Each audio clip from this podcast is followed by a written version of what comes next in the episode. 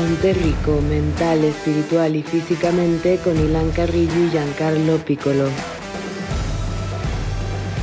Hola a todos, bienvenidos a Ponte Rico, el programa que busca transmitir información real sobre alimentación, fitness, salud, psicología y entretenimiento.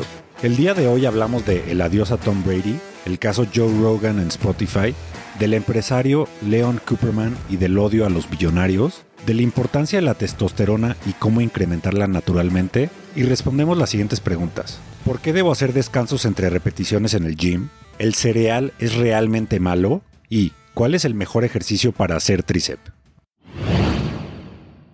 Oye, te quería, te quería platicar de una historia de Tom Brady, ahorita que ya anunció su retiro, que de verdad se me hace, pues que plasma totalmente por qué llegó a ser el mejor de la historia. Bueno, para, para muchos, en mi caso lo es, el mejor de la historia.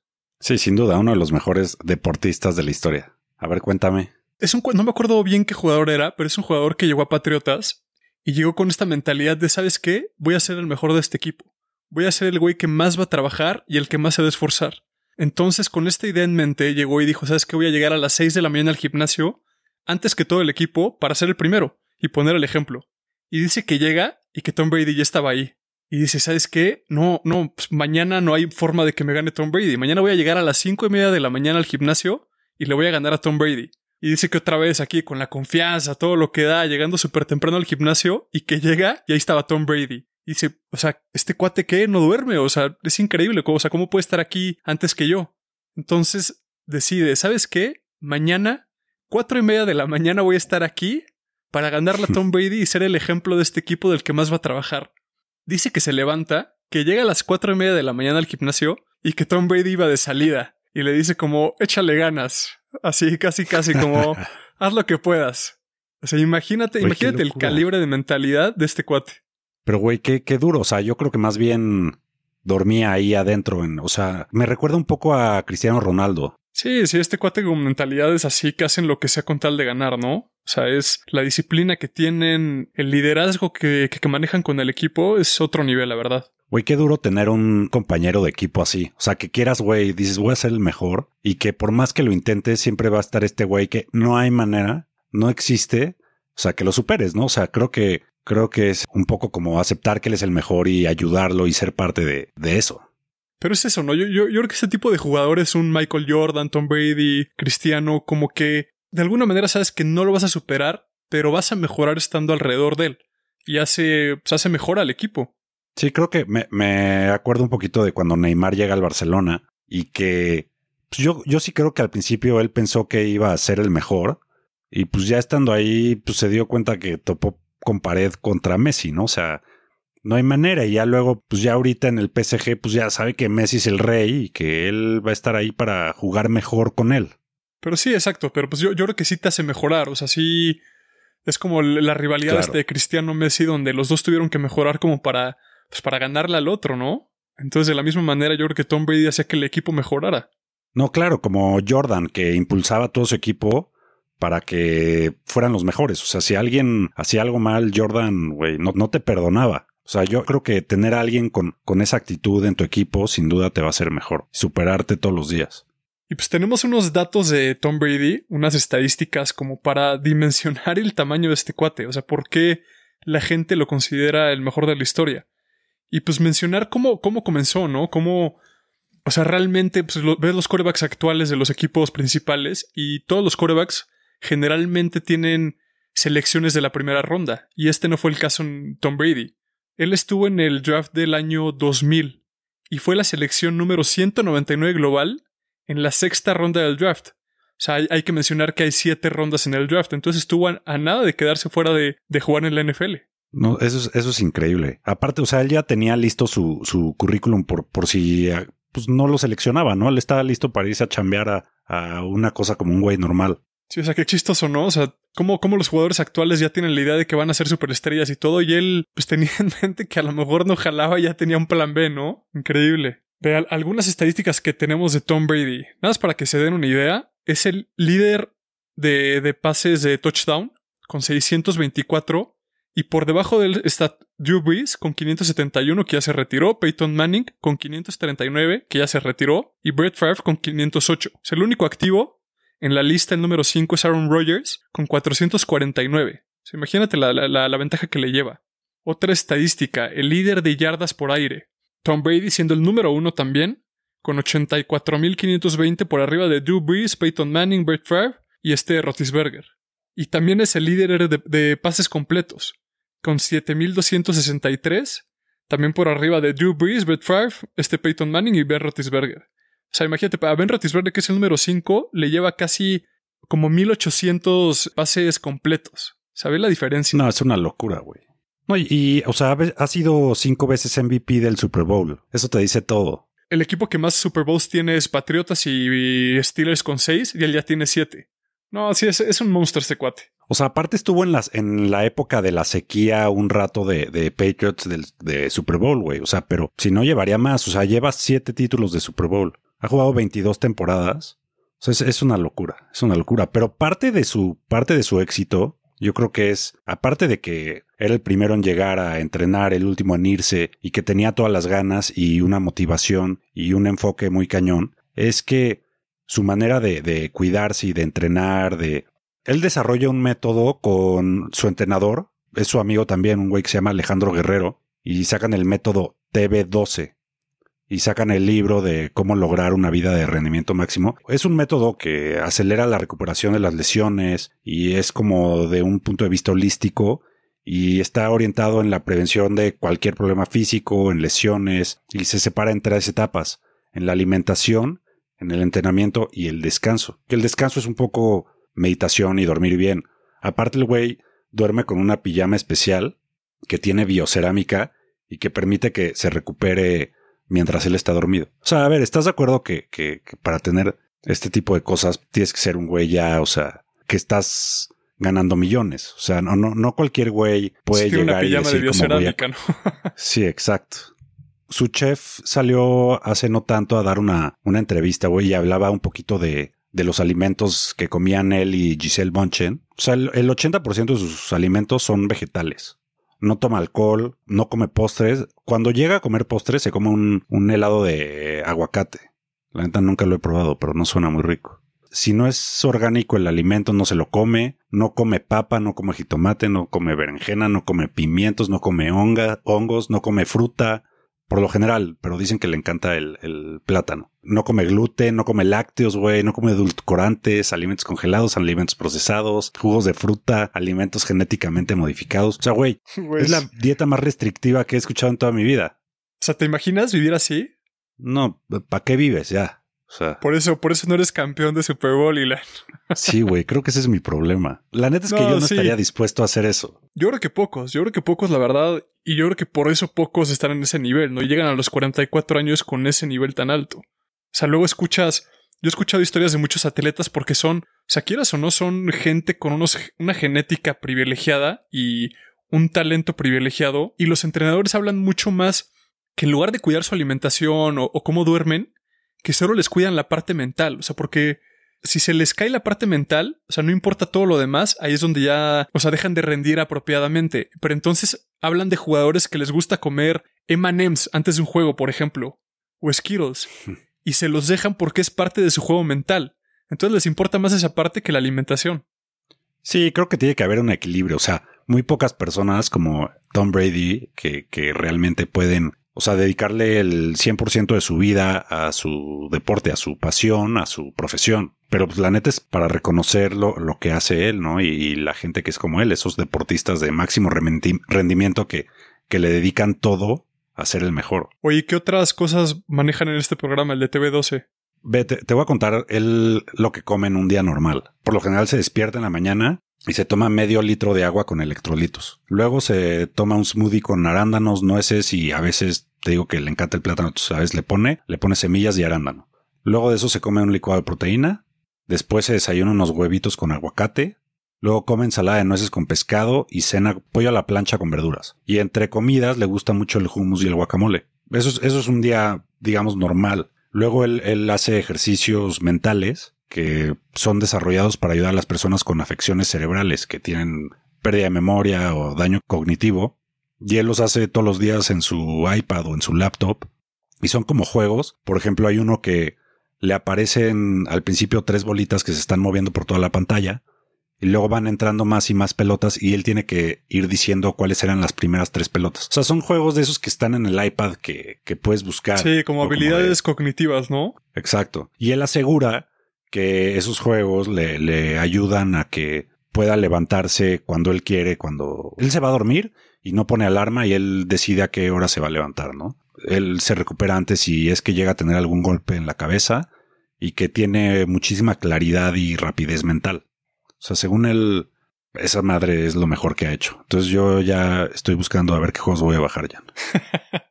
Call of Duty Halo, ¿no? exacto, exacto. Es que sí, tío, ahorita que mencionas todo esto, yo creo que en, pues en todo, o sea, mente, cuerpo, espíritu, o sea, yo creo que es muy cierto el dicho que dicen de que si no lo usas lo pierdes. Y pues creo que es un ejemplo él de que, de que estas tres áreas de su vida las trabaja a diario. Aparte, me llama la atención que, que Giselle también hace la misma dieta, o sea, se cuidan los dos igual. Y la neta es que pues, también a Giselle la ve si está súper bien. Digo, ya no es por la edad normal, ya no es lo que era antes, o sea, ya no es una supermodelo de Victoria's Secret. todavía. Sí, o sea, impresionante. O sea, y te puedo apostar que si siguen así el resto de su vida, pues van a vivir hasta los 120 años. Pero sí, me llama la atención que justo los dos lo, lo hagan y como que se apoyen en ese tema. Pues ya el, cambio generacional de la NFL, Ilan. Hemos perdido, hemos perdido a The GOAT. No importa, podemos tomar su lugar, Jan. ¿O no? Oye. Oye, hablando de otro güey que también se me hace que es un fregón en lo que hace, pero que últimamente ha estado un poco haciendo polémica, Está interesante el tema, ¿eh? Mucha controversia en este tema de Joe Rogan. Digo, Joe, Joe Rogan, nada más para, para que sepan, es un güey, un gringo que era actor de programas de Disney y que luego fue comentador de la UFC y presentador de Fear Factor. Luego fue estando pero y en 2009 empezó su podcast que se llama The Joe Rogan Experience, que en el 2015 ya era un, una locura, ¿no, Jan? Yo tengo la idea, no, no sé si estoy seguro, ¿eh? pero creo que es el podcast más escuchado de todo el mundo. Sí, sí, definitivamente. O sea, en todo el mundo, por mucho. no, por nada, creo que Spotify en el 2020 hizo el trato con él de 100 millones de dólares por los derechos exclusivos de su podcast. Como que Spotify ya se tardó en contactarnos, Jan. no, no, no nos han llegado al precio, no, es lo que pasa. No, güey. Sí, sí. A ver si algún día, igual y a nosotros con 200 millones nos, nos convencen. Oye, a ver, ¿de qué, o sea, ¿de qué se trata la polémica con Joe Rogan? O sea, desde, desde el año pasado, Joe Rogan estuvo hablando un poquito en contra de las vacunas, que si eras menor de edad, pues no te la pusieras. Él promovía medicinas que pues ahorita no están aprobadas o no, se sugiere que se usen, ¿no? Como la ivermectina. Y empezó a promover ese tipo de cosas y la gente lo empezó a criticar.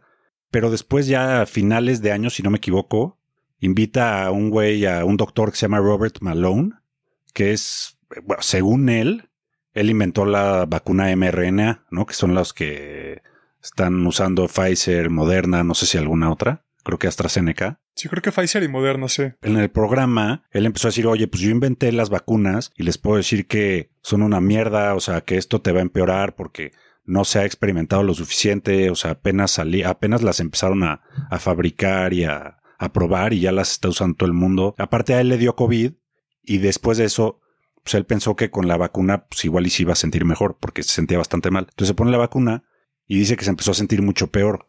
Entonces dice que, que al día de hoy él sigue con síntomas y que su cuerpo nunca va a ser el mismo por haberse puesto esa vacuna moderna. Obviamente, pues la gente se puso como loca, ¿no? Ya, o sea, la, la, los medios, actores, artistas, o sea, todos salieron a hablar en contra de que Joe Rogan haya tenido este güey y que Spotify permita que, la gente esté hablando, pues así de, algo, de las vacunas, ¿no? Que es algo que la verdad ha salvado a millones y millones de personas. Pero a ver, es justo lo que yo, o sea, yo quería preguntarte, como, ¿cuál crees que es el rol de Spotify? O sea, ¿Spotify debería de censurar a Joe Rogan por esto o debería de dejar continuar que haga sus entrevistas tal y como son?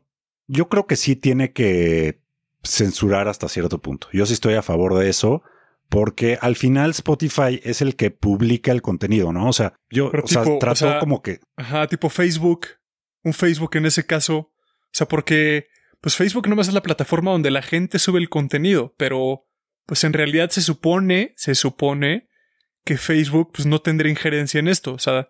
Sí, sí, sí, sí entiendo que pues la libertad de expresión, todo eso, pero la verdad es que en temas así yo sí estoy a favor de que no una censura total, pero sí se tiene que hacer algo. Sé que, por ejemplo, ahorita Spotify ya puso un, ¿cómo se llama? Como una advertencia, ¿no? Un... Exacto, una advertencia de que pues, se está hablando sobre COVID y no sé qué, ¿no? Entonces, como para que lo tomes en cuenta antes de escuchar el episodio. Porque, o sea, la, verdad es que a... Spotify sí le pegó. O sea, Spotify se estaba viendo que se salieron artistas como Neil Young o Johnny Mitchell, decidieron salirse de la plataforma.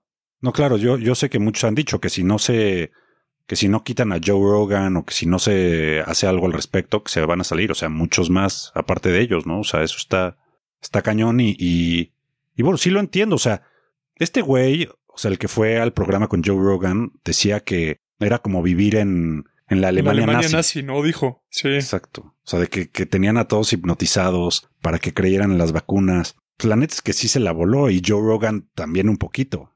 Es que además, o sea, hay que, hay que dimensionar como el, la influencia que tiene Joe Rogan, ¿no? Nada más para que se den una idea. Por capítulo, Joe Rogan tiene hasta 11 millones de, de personas de audiencia. El siguiente, el siguiente como más alto en este ranking es un programa que se llama The Tucker Carlson Tonight con 3.24 millones. O sea, luego cadenas, no sé, tipo Fox News, su, su programa principal, tiene 2.37 millones y CNN no llega ni siquiera al millón de personas por, por, por capítulo. Y Joe Rogan tiene 11 millones. No, es una locura, güey. Pero sí, tío, es, o sea, es un tema pues, o sea, interesante porque hasta dónde llega la libertad de expresión, ¿no? Siempre nos preguntamos eso, ¿hasta dónde puedes decir algo? ¿Tú qué, qué piensas? Este ¿Tú qué opinas? No, yo, yo creo que en este caso como, o sea, porque ahí sí Spotify, como es un, un podcast exclusivo de, de, de Spotify, yo creo que sí tienen que hacer algo al respecto. Entonces, pues a mí me parece que la libertad de expresión se termina cuando, pues yo creo que ya estás, eh, estás como lastimando a alguien más. O sea, ya influyes en, o sea, ya afectas a terceros, digamos. Entonces, en este caso, yo creo que sí está, sí está afectando. Entonces, yo creo que Spotify sí debería de, de hacer algo, la verdad. Sí, 100% de acuerdo contigo. O sea, está tan comprobado el, el, uso de las vacunas, de que ayudan, que para, para, qué te metes aparte en un tema así, ¿no? O sea, eres el, el podcast más escuchado del mundo. ¿Para qué? Puedes hablar de cualquier cosa puedes hablar de los delfines, güey. O sea, lo que se te ocurra y, la gente te va a estar escuchando y puedes tener a alguien interesante. ¿Para qué te metes con algo tan controversial, no? Pues sí, tío. Yo, yo, no sé si Joe Rogan tenía conocimiento de este doctor y lo que iba a decir más o menos. O pues ya sabía tal vez y dijo, vamos a... Pues de repente ya los medios se trata de eso, ¿no? De hacer ruido con algo y a ver qué sale. No, sí, definitivamente ya sabía, porque este güey ya estaba vetado de todas las redes sociales justo porque andaba promoviendo pues, información falsa y peligrosa, ¿no? Sobre las vacunas. O sea, este, este güey juraba, bueno, él jura que sí las inventó, pero pues obviamente salen otras personas y dicen, este güey no hizo nada. O sea, sí participó durante cierto proceso de, la creación de las vacunas, pero no, no, o sea, no es cierto. O sea, es un güey, pues yo creo que quiere pues la fama y no quiere que, la gente lo escuche, porque tú pensarías, o sea, ¿por qué una persona que inventó la vacuna mRNA, por qué va a hablar en contra de ella, no? O sea, es, totalmente incongruente. Pero pues yo, yo creo que va un poquito por eso, o sea, él se siente agredido de que no lo tomen en cuenta y que no digan que él las inventó. Entonces, según eso, por eso él habla en contra de las vacunas. Pero yo creo que más bien es un güey que quiere llamar la atención y la fama y ver cómo, cómo sacarle provecho a esta situación. Sí, no, y, creo que, o sea, creo que si Joe Rogan va, pues va a modificar un poquito las entrevistas. Él mismo dijo que, pues que va a tratar de llegar más informado a este tipo de entrevistas y estos temas tan controversiales. Oye, ¿tú, tú lo escuchas? He escuchado algunas, la verdad no, no lo escucho siempre, pero sí he escuchado algunas y, tío, son entrevistas de dos horas y media, tres. Yo justo, o sea, he, he escuchado partecitas porque se me hacen muy largas, entonces no, como que no le ha agarrado. Le voy a dar una segunda oportunidad pero sí siento que es medio, medio de hueva, pero supongo que es cosa de agarrarle un poquito el, hilo.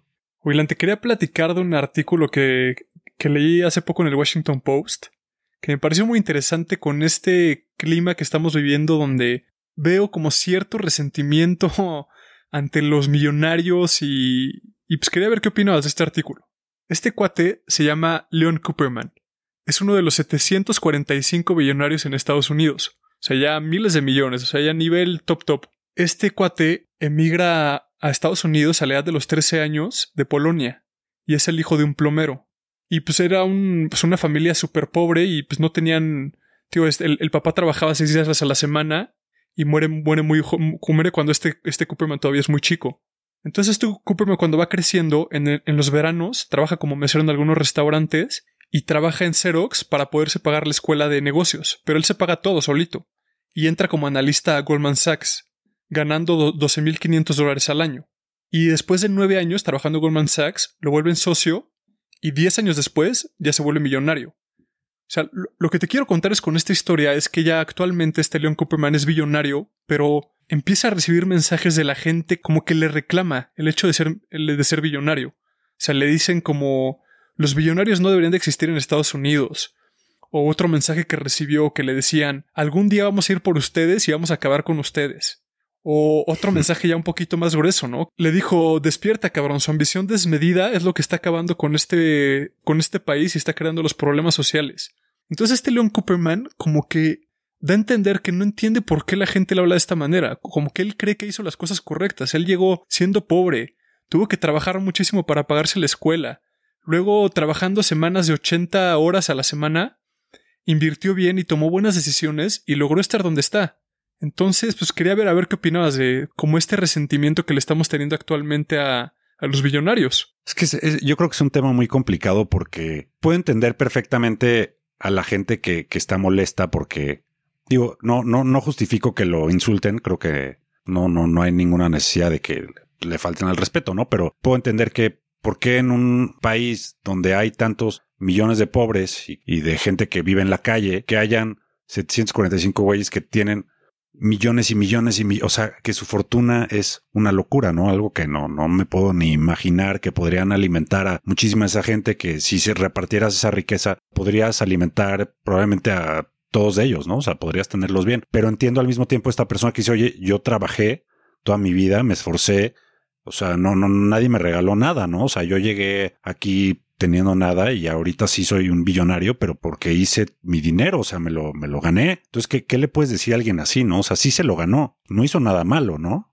Pero sí, sí está grueso. O sea, estos 745 billonarios, o sea, su fortuna más a más que el 60% de los estadounidenses, imagínate.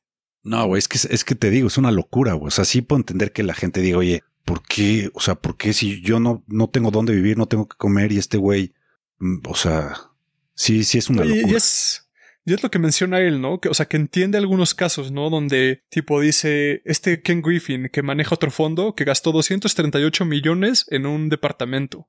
O Bill Gates, que tiene su, su isla privada.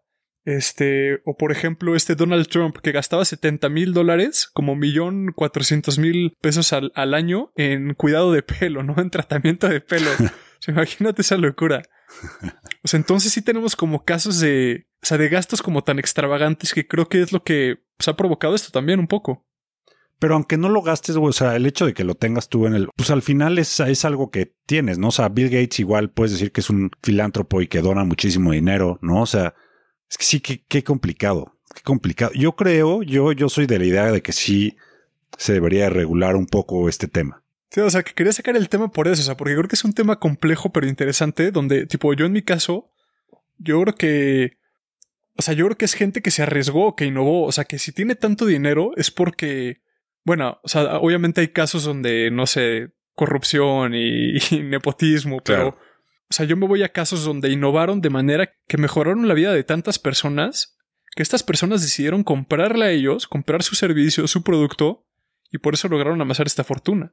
A ver, también, también creo que hay mucha suerte en, en lo que, a ver, obviamente hay casos en los que no es suerte, ¿no? Que, que sí fue a base de puro esfuerzo y que se creó algo que no existía y, pero a ver, hay, hay mucha gente allá afuera que, que al igual que ellos, yo qué sé, llega y saca algo nuevo que podría ser algo muy innovador y todo, pero no, no les pega, ¿no? O sea, le pegó a, al otro, o sea, como que na nadie tiene esta, esta fórmula secreta para ser parte de ese 1% que de esos 745 billonarios, ¿no? O sea, creo que sí, obviamente es mucho, es mucho esfuerzo el, el ser un visionario, ¿no? Obviamente. Pero en muchos casos, o sea, aunque le digas a alguien, oye, esfuérzate, estudia, puedes innovar, pues, ya sabes, o sea, aunque lo, sí. lo hagan, probablemente lo más seguro es que no lo vas a lograr. porque no solo depende de eso.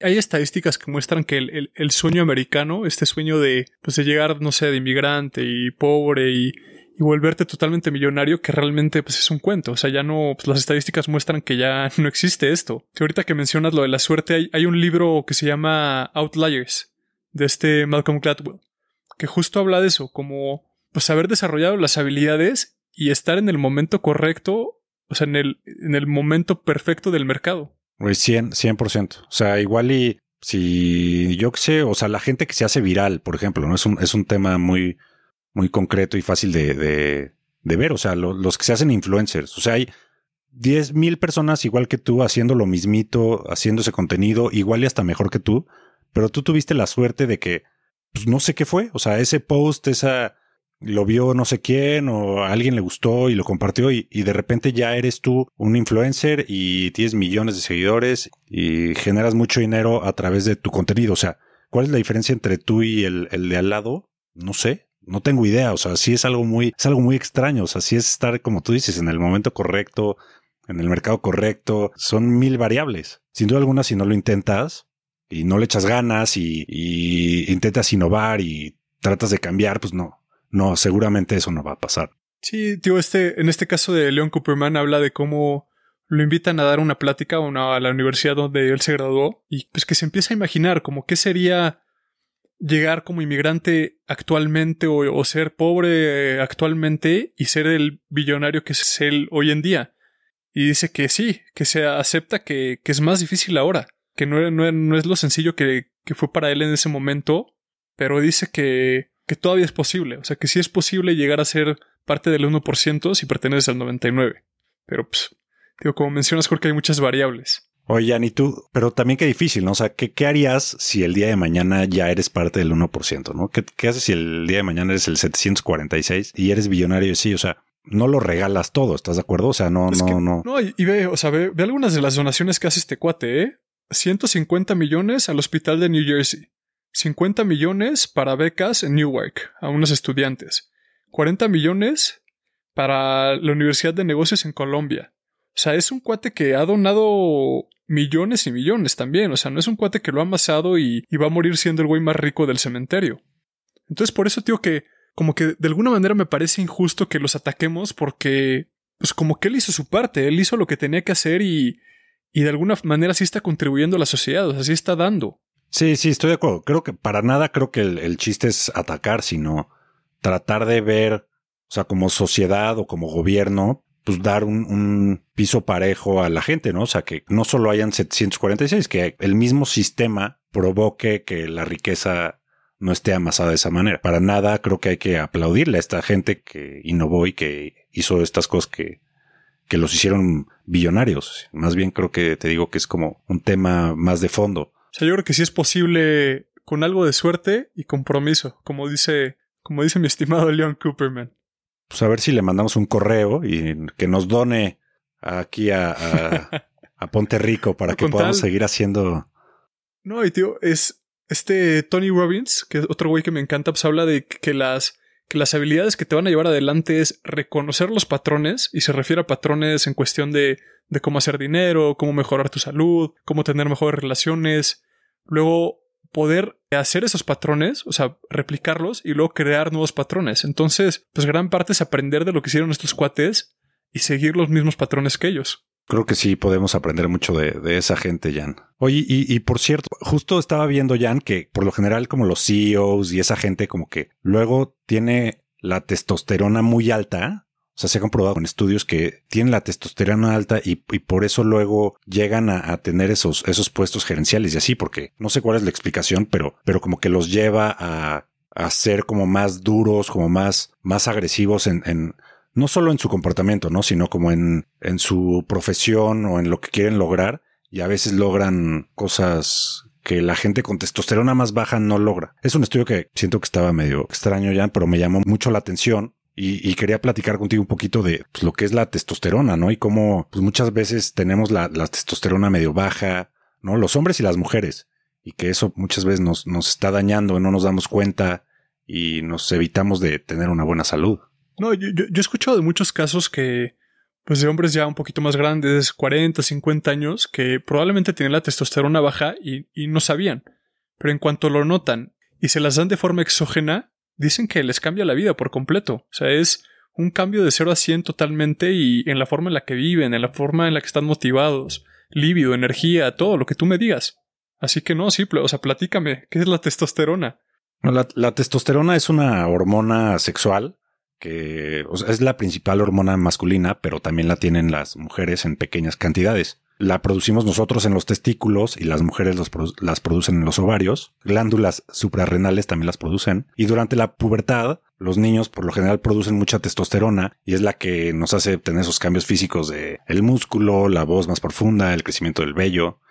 Y o sea, tú tenías muchísima testosterona, Ilan. Sí, güey. O sea, justo, sí creo, eh, que yo creo que tuve muchísimo. Yo a los 11, ya, como bien recordarás, ya tenía barba, pelo en pecho, ¿no? Pelo en las axilas. O sea, era, ya estaba pelón, güey. O sea, sí fue algo muy extraño. Bueno, pero es muy, es muy importante, o sea, no solo durante la adolescencia, es muy importante tener niveles óptimos de testosterona en la edad adulta y también durante la vejez. En los adultos, cuando no tienes tu testosterona en tu, en un nivel saludable, el riesgo de tener una enfermedad es mucho peor. Te afecta parte de la función sexual, tu composición corporal, o sea, tienes mucho más grasa por lo general cuando no tienes suficiente testosterona y la almacenas en ciertos lugares que, que son más notorios. Y se ha visto que cuando la gente aumenta los niveles de testosterona, pues tener un rápido aumento de masa muscular. Digo, también vemos mucho a esos, a esos eh, físico-culturistas que se meten, pues no testosterona con un doctor, ¿no? Ellos se meten esteroides y, que eso, eso no es lo recomendable, ¿no? Lo, recomendable es que si tú te haces un estudio y tienes la testosterona baja, hagas una, un TRT, que es eh, reemplazar la hormona exógenamente para que tú tengas más, pero para que estés más sano. Pero sí, lo, del músculo es, es, totalmente cierto, ¿no? Puedes estar haciendo exactamente lo mismo, estar en un superávit calórico, estar entrenando con pesas, este, estar durmiendo bien, pero si tienes la testosterona baja, es, más común que subas de grasa en lugar del músculo, ¿no? O sea, como que no mandas esa señal de forma adecuada, digamos. No, claro, y aparte, si, si tú tienes un nivel adecuado de testosterona, vas a tener un corazón sano, vas a tener menos grasa, vas a tener más músculo, vas a tener huesos más fuertes, vas a tener mejor memoria, mejores habilidades espaciales, mejor razonamiento matemático, una mejor libido, vas a tener mejor estado de ánimo. Es top la testosterona, o sea, el, la testosterona es lo, mejor que hay, casi casi. Y, a veces lo dejamos, lo dejamos de lado y la gente se puede estar sintiendo mal y no tiene idea qué es si es que tienen la testosterona baja. Entonces, baja. Entonces siempre pues es importante ir con un doctor, ¿no? Y, que, que te revisen. Pero yo quería hablar como de un poquito de cómo generar más testosterona o tener, si tienes los niveles un poco bajos, subirlos un poquito naturalmente. No, no te estoy hablando ya de un tema de, de reemplazar hormonas ni nada, sino de un tema mucho más natural que, que podemos hacer en el día a día para que lo tengamos en un nivel saludable, ¿no? O para que no baje. Sí, te quería, o sea, antes, antes de meternos a esta parte de eh, elevar la testosterona de forma natural, o sea, justo estaba platicando con una amiga el otro día y me comentó que quería que su, que su novio se checara la testosterona y que se la dieran de forma exógena, porque ella estaba segura de que estaba muy baja. Pero yo le dije eso, yo le dije, espérate tantito, o sea, primero trata de subirla de forma natural y ya si de forma natural, o sea, cambiando tus hábitos, justo de lo que vamos a hablar ahorita, ya no llegas a un, a un nivel adecuado, entonces ya si piensa hacerlo de forma exógena, pero mientras todavía enfócate de la forma natural, que es justo lo que vamos a hablar ahorita. Sí, o sea, si puedes siempre mejorar algo de una manera natural, pues creo que vale la pena, ¿no? Y pues como, como siempre lo hablamos aquí, la mejor forma de, de aumentar la testosterona es realizando ejercicio. En particular, el entrenamiento de resistencia es lo que más levanta, aumenta la testosterona y el entrenamiento en intervalos de alta intensidad, el HIIT, también es muy efectivo. Correr, el cardio, hacer natación, ese tipo de cosas no es muy efectivo. Incluso ha habido casos en los que puede llegar a bajar la testosterona. Entonces, lo ideal aquí en estos casos es, son las pesas y el HIIT. Otro hábito importante o otra cosa que podemos hacer para elevar el nivel de testosterona es comer proteínas, grasas y carbohidratos en niveles adecuados, o macronutrientes adecuados. O sea, comer suficiente proteína puede ayudar a mantener niveles saludables y ayudar en la pérdida de grasa, que también está asociado con la testosterona. La ingesta de carbohidratos también juega un papel importante y cuenta con varias investigaciones que demuestran que, pueden ayudar a optimizar los niveles de testosterona durante el entrenamiento de resistencia. También las grasas juegan un papel muy importante para tener una producción muy adecuada y sana de testosterona. Creo que es, yo he visto muchos casos de hombres y mujeres donde a lo mejor están comiendo suficiente proteína, están comiendo uno que otro carbohidrato, pero no tienen suficientes grasas buenas y sus niveles de testosterona se ven afectados por eso. Sí, también otra manera de, de tenerlo en un nivel saludable es minimizar los niveles de estrés y cortisol. Se ha comprobado que cuando hay incremento en el nivel de cortisol, la testosterona reduce rapidísimamente. Son, son opuestos, ¿no? O sea, cuando una baja, la otra sube. El estrés es prácticamente lo, que genera el cortisol y pues es tratar de bajar el estrés, estar sano mentalmente, ¿no? Realizar actividades que te ayuden a, bajar el estrés, es meditar, yoga, hacer ejercicio, ¿no? todo ese tipo de cosas. Y creo que va muy de la mano este de dormir la cantidad de horas adecuadas y necesarias. O sea, hay estudios que muestran que solo dormir cuatro horas por noche o sea, sí afectaba de manera importante los niveles de testosterona. Estaban como que ya en los límites óptimos. Y, vieron que, pues que dormir entre 7 y 10 horas por noche es lo mejor para la célula a largo plazo y la testosterona. Mencionar que el estudio calculó que por cada hora adicional de sueño, los niveles pueden aumentar hasta en un promedio de 15%. O sea, imagínate la importancia. No, me urge dormir más ya. Oye, y otra forma también de tenerlos, de aumentar el nivel de testosterona es con suplementos alimenticios, que ya sabes que, me encantan. Que eres el rey. Por ejemplo, uno bueno es la vitamina D, ¿no? Que últimamente desde el COVID se ha convertido en una de las vitaminas más populares del mundo. Y aparte de que tiene muchísimos beneficios para la salud, es un estimulante natural de la testosterona.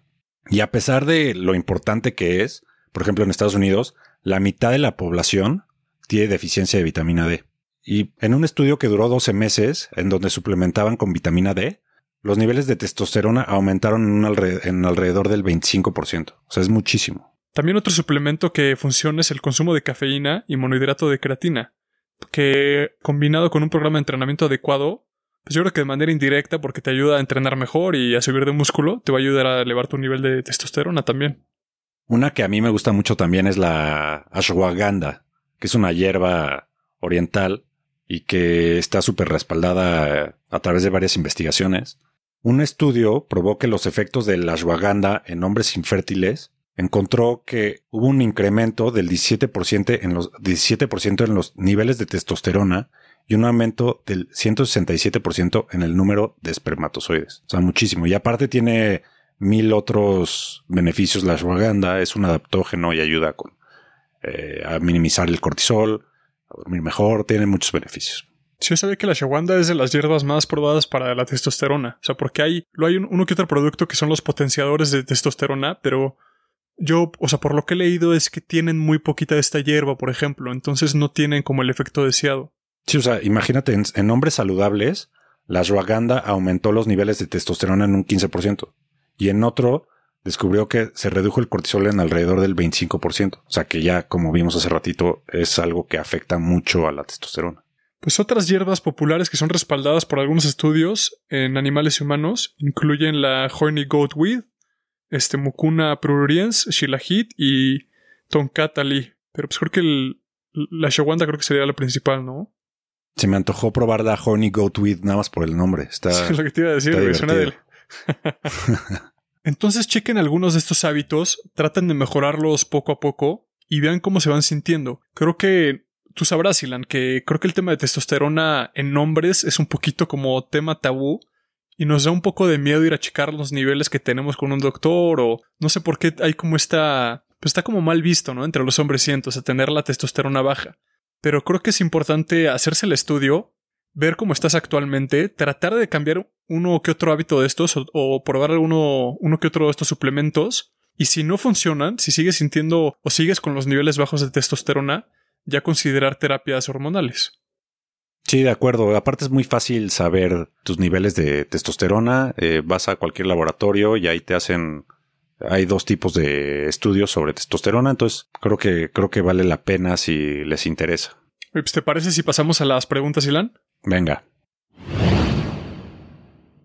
Antes de continuar con las preguntas, quiero invitarlos a todos a checar inquebrantablepf.com. Inquebrantable es un programa de 12 semanas, totalmente personalizado y enfocado 100% en mejorar su salud. Sea cual sea el objetivo, bajar de peso, ganar músculo, tener más energía o simplemente dormir mejor, una persona del equipo les ayudará a conseguirlo de una forma sostenible, sana y con resultados que podrán mantener en el largo plazo. Por escuchar Ponte Rico, les tendrán una promo especial, así que visiten la página y agenden su llamada gratuita con alguien del equipo. Comiencen a trabajar en su salud el día de hoy, que al enfocarse en mejorar su salud, se verán mejor que nunca. inquebrantablepf.com A ver, Jan, la primera pregunta es de Josefina Martínez y es, ¿por qué debo hacer descansos entre repeticiones en el gym? Se me hace eterno.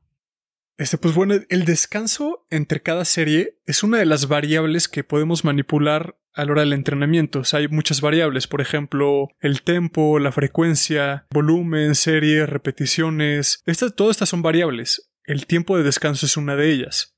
Pero entonces hay que considerar como el, la adaptación que estamos buscando. Entonces, por ejemplo, cuando estamos buscando subir de fuerza, lo más recomendable es subir es tener descansos de 90 a 120 segundos. Y esto se debe a que tenemos tres sistemas energéticos, que es un sistema de creatina fosfato, el de la glucosa y el de los lípidos. El de la creatina fosfato es un, es un sistema energético que se de, se acaba muy muy rápido, es para como esfuerzos muy exigentes, pero muy muy cortos, como un peso muerto de una repetición, tres repeticiones por ejemplo. Entonces este descanso nos nos ayuda a que estos sistemas se restablezcan y podamos rendir al máximo en la siguiente serie. Por eso es muy importante tenerlos. Sí, claro. Aparte, o si, si tú llegas y haces en tu primer set X repeticiones y no, no descansas lo suficiente, no vas a llegar con suficiente eh, fuerza a tu siguiente set, entonces no lo vas a hacer bien. O sea, creo que, o sea, sin importar si quieres hacer fuerza o quieres hacer resistencia, al final tienes que descansar algo, ¿no? Porque hay gente que acaba de hacer su serie y se espera un segundo y otra vez está haciendo. Y pues no, o sea, eso, pues no, eso no es bueno. Creo que es lo que pasa en el CrossFit, ¿no? Por ejemplo, que a, lo mejor saltan la cuerda muchísimo o hacen burpees, 20 burpees antes de pasar a peso muerto y notas, o sea, es, es muy notorio cómo la mecánica y la forma y la técnica ya al, al llegar al peso muerto se descompone muy rápido y y se debe a que llegas cansado, o sea, llegas sin, sin energía por no haber descansado. No, definitivamente. Entonces, pues creo que, que depende un poco de, de, tus metas, ¿no? De qué es lo que quieres lograr y a partir de eso decidir cuántas, cuánto tiempo vas a descansar entre repeticiones, pero pues sí, como tú decías, de que tienes que descansar, tienes que descansar. Y, y generalmente así es como lo manejan, tipo los, los powerlifters que nada más hacen sentadilla, peso muerto y bench press, como hacen levantamientos muy pesados, ellos lo manejan de esta manera, descansan hasta de 3 a 5 minutos ¿eh? entre cada levantamiento. Y luego yo entre más subes las repeticiones, más acortan los descansos. Generalmente en las rutinas de 15 a 20 repeticiones, te ponen descansos de 30 a 45 segundos. Y en las de 8 a 12, generalmente son descansos de 60 hasta 90 segundos. Pero sí es muy importante tenerlos para tener la adaptación que buscamos. Es decir, subir de músculo, subir de fuerza. A mí los que más me gustan son los descansos de 8 horas, 12 horas entre repetición ya. Esos son los que más me gustan. Por eso siempre llegas tan fuerte al gimnasio. Así es. Estoy listísimo para la siguiente repetición. Oye, pues a ver, Ilan, la segunda pregunta nos la manda Juan Torres. Esta, esta, va más en el tema de nutrición y nos pregunta el cereal, que si realmente es malo. Es, es chistoso el tema del cereal porque hace que 10 años, 15 años, o el cereal, bueno, incluso todavía, o sea, se marketea como un producto saludable, ¿no? O sea, es de que el fitness, el de fibra, el, la gente mucho más antes lo consumía para bajar de peso, para estar sano, para no. Y la neta es que el día de hoy, pues sabemos que pues, el cereal es un poquito una mierda, ¿no? La cantidad de azúcar añadida que, que tienen por lo general los cereales es increíble. O sea, aparte, por lo general tú te echas un cereal en la mañana y en vez de echarte unos huevitos, alguna otra cosa, te eches el cereal y te va a dar hambre durante el resto del día, ¿no? Porque se ha comprobado que desayunar algo con grasa y proteína pues te, te mantiene saciado durante más tiempo. Pero aparte, son procesados, o sea, no, no, no, es, no es un alimento orgánico, no, no existe algo, algo bueno del cereal, o sea, el cereal está hecho para que se la coman las vacas, no para, no para nosotros, ¿no? A mí me gusta consumirlo, yo No, sé ¿sabes? que... ¿Sabes, ¿Sabes cuál es el verdadero problema del cereal? O sea, ya sabes que a mí no, o sea, como que no me encanta decir que un alimento es malo, pero el verdadero problema del cereal es que, o sea, has medido realmente lo, o sea, una porción, o sea, la que dice en la caja, que te dice como tres cuartos de taza o 30 gramos es una porción. ¿Lo has medido alguna vez? No, es, es poquitito. O sea, no, yo me echo, si nada. quiero, no, yo me echo tres, cuatro porciones si quiero desayunar cereal. Es nada, es nada. Digo, yo, yo cuando como cereal me, me termino tres bowls de una sentada y, pues, o sea, ya de una sentada me comí mil calorías y, y no sé cuántos gramos de azúcar. Y creo que ese es el verdadero problema del cereal, que, pues que puedes comértelo como si nada y no te llenas y te da hambre luego, Exacto. luego también. Sí te he visto comerte tus, tus cookie crisp. Sí, ¿no? O sea, porque si tuviéramos como la disciplina de nada más servirnos una medida de cereal y comérnoslas, pues como un postercito de vez en cuando, creo que no habría problema. Pero el gran problema del cereal es ese, que de verdad no puedes parar. Sí, exacto. O sea, si lo, si lo usaras como para complementar tu alimentación, creo que no está mal. O sea, si te desayunaste unos huevitos y te echas un tercio de taza de tu cereal favorito de tus Lucky Charms, creo que está muy legal. Pero el problema es como tú dices, o sea, yo empiezo a comer cereal y ya no puedo detenerme. O sea, agarro la caja y digo como, voy a agarrar tantito, nada más, ni siquiera me lo voy a servir en un bowl.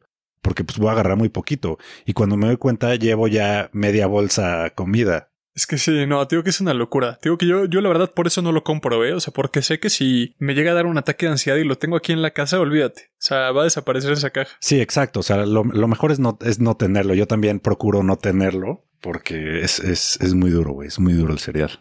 Y, y aquí en México no hay todavía, pero en Estados Unidos están saliendo algunas marcas de cereales que son de proteína. Entonces, tío, yo no los he probado, no sé si sepan igual, pero he escuchado buenos comentarios y, y parece que son buenísimos. Sí se ven buenos, ¿no? Los Frosted Spoon, me parece que se llaman. Una cosa así. Ha- Hay una marca, yo vi con una que se llama Magic Spoon. Magic Spoon, exacto. Sí, sí, la Ojalá lleguen es a que se ven muy buenos. Yo también los quiero No probar, sabes cómo pero lo necesito. yo, yo también. Ya los tendremos que traer. Si pueden tomarse la medida como dice el cereal y no comerse toda la caja de una sentada, pues de vez en cuando creo que no está, no está tan mal. Pero si son como nosotros, que de una sentada se acaban la caja, creo que es mejor, mejor evitarlos un poco. Jan, la, la siguiente pregunta es de Leonardo Ramírez y es ¿cuál es el mejor ejercicio para hacer tríceps? Yo, yo- yo no entiendo por qué estos últimos días he llegado al gimnasio y, y todos están haciendo la patada de mula, que no sé si lo ubicas. Sí, claro, que, que te, Se me hace de los te pones peores. hacia adelante, ¿no? Ajá, como hacia adelante y elevas elevas el el brazo. brazo, se me hace de los peores. O sea, como que. Pero, o sea, haciendo bíceps, tríceps, este, en, ambos casos, lo que importa realmente es el. es la posición del codo. O sea, hay que cuidar la posición del codo. Porque la posición del codo es lo que va a determinar dónde genera resistencia. Por ejemplo, voy a ponerte un skull crusher. El skull crusher es donde agarras la barra Z, estás acostado en una, en una asiento horizontal y pones o sea, con la barra como que extiende los brazos y la barra justo te pasa por la cabeza, por eso le llaman como Skull Crusher, porque se te podría caer y te aplasta la cabeza, ¿no? Entonces ahí tienes los codos por delante de ti. Y la resistencia es justo cuando estás más abajo. Cuando llegas al punto más alto de un Skull Crusher, la resistencia es, es más baja, se acaba. O sea, de hecho es mejor como tratar de echar los brazos hacia atrás lo más que puedas para tener resistencia en todo el movimiento.